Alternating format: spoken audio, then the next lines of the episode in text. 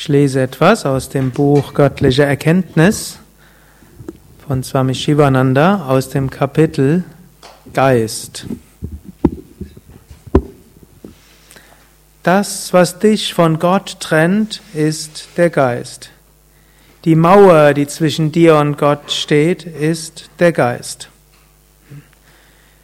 Allerdings hier muss man jetzt verstehen, Geist im Sinne von Englisch Mind, auf Englisch steht dort Mind, also das Denken und das Fühlen, das ist das, was uns trennt. Unsere wahre Natur ist Sein, Wissen und Glückseligkeit. Unsere wahre Natur ist reine Bewusstheit. Und letztlich das, was Gott ist, ist Sein, Wissen und Glückseligkeit, ist reine Bewusstheit. Und somit ist das, was wir in Wahrheit sind, das gleiche, was die Essenz Gottes ist.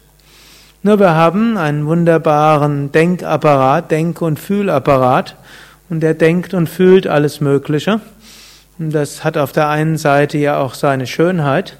So können wir wunderschöne Dinge tun, wir können die Welt genießen, wir können uns und andere wunderbar ärgern.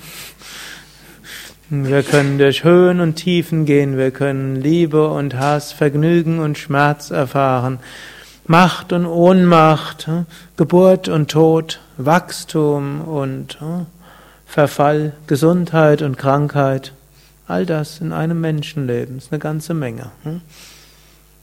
Letztlich ist das wie eine so eine ganze Movie-Show, die wir hier haben. Hm? So ein ganzer Film. Wir haben nicht nur einen Filmabend, hm?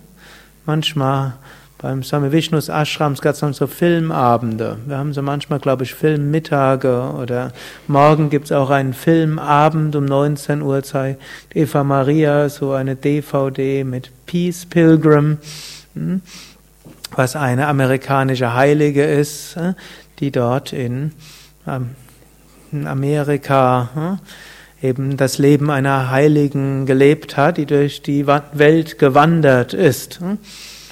Gut, aber die ganze Welt ist letztlich immer ein Movie und wir wandern durch diese ganze Welt und es wäre schön, wenn wir mehr Peace Pilgrim wären, Friedenswanderer, als äh, gut, Abenteurerwanderer ist vielleicht auch ganz schön. Hm?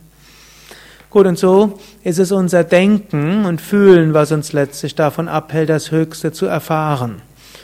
Und eines der Wege, wie wir das Göttliche wahrnehmen, ist die Fähigkeit, den Geist auch mal zur Ruhe zu bringen. Hm? Natürlich, der Geist ist auch das großartigste Instrument, das wir haben. Ohne unseren Geist könnten wir auch gar nichts tun. Hm? Es wäre nur schön, wenn wir dieses Instrument auch mal zur Ruhe bringen können. Ein anderes Instrument, das manche Menschen haben, ist zum Beispiel ein Auto. Jetzt angenommen, ihr könntet euer Auto nie anhalten und nie das Auto verlassen. Mhm. Selbst die, die ein Auto mögen, ich gehöre jetzt nicht zu den Menschen, die eine besondere Liebe zum Auto haben, vielleicht deshalb, weil ich noch nie in meinem Leben eins besessen habe hm? und wenn möglich ich mit dem Fahrrad oder mit dem Zug fahre.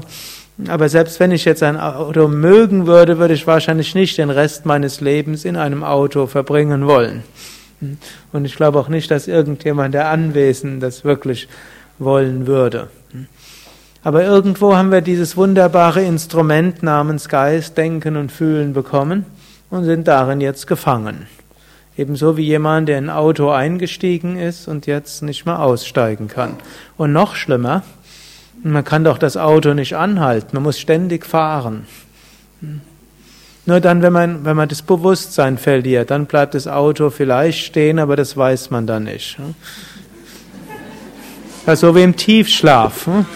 Hm? Da haben wir auch unser, eigentlich ist es falsch, wir haben nicht unser Bewusstsein verloren, ist so irgendwo unterwegs, verlieren wir unser Bewusstsein. Aber irgendwo, wir sind nicht mehr bewusst im Tiefschlaf. Deshalb nutzt es uns nichts, dass wir im Tiefschlaf nicht denken, denn wir kriegen davon nichts mit. Und so will uns Yoga dazu verhelfen, den Geist gut zu nutzen und ihn dann zu nutzen, wenn möglich, und ihn dann zur Ruhe zu stellen, wenn auch, wenn irgendwann mal wir den Geist für nichts anderes brauchen. Und wenn wir so mit dem Geist umgehen, dann ist unser Geist stark, aber er ist unser starkes Instrument. Der Geist ist nicht grobstofflich sichtbar oder greifbar, seine Existenz ist nicht sichtbar, seine Größe kann nicht gemessen werden. Er braucht keinen Raum, um darin zu existieren. Der Geist besteht aus subtiler Materie und von verschiedenen Dichtegraden mit verschiedenen Schwingungsstufen. Der Geist-Körper ist bei den einzelnen Menschen sehr unterschiedlich. Er setzt sich zusammen auf, aus gröberer oder feinerer Geistmaterie, je nach den Bedürfnissen des mehr oder minder entfalteten Bewusstseins, mit dem er in Verbindung steht. Bei jemandem mit spiritueller Entwicklung ist der Geist aktiv, subtil und klar umrissen. Bei weniger entwickelten ist er umwölkt und ungenau.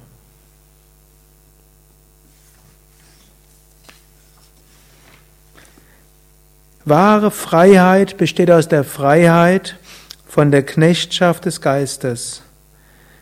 Wer sich vom niederen Geist bezwungen hat, vom niederen Geist befreit hat, ist ein wahrer Herrscher, ein Maharaja, ein echter König. Wer Wünsche, Gier und Denken bezwungen hat, ist der reichste Mensch.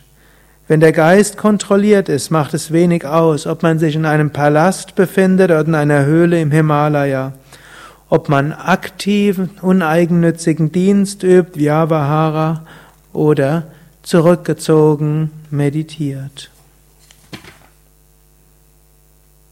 Um den Geist zu beherrschen, brauchst du unerschöpfliche Ausdauer und Geduld. Das Zähmen eines Löwen oder eines Tigers ist weit einfacher als das Zähmen des eigenen Geistes. Lerne erst mit deinem eigenen Geist umgehen, dann kannst du auch mit dem Geist anderer Menschen umgehen. Erhebe dich und sei kühn wie ein Löwe. Hariam Tatsat.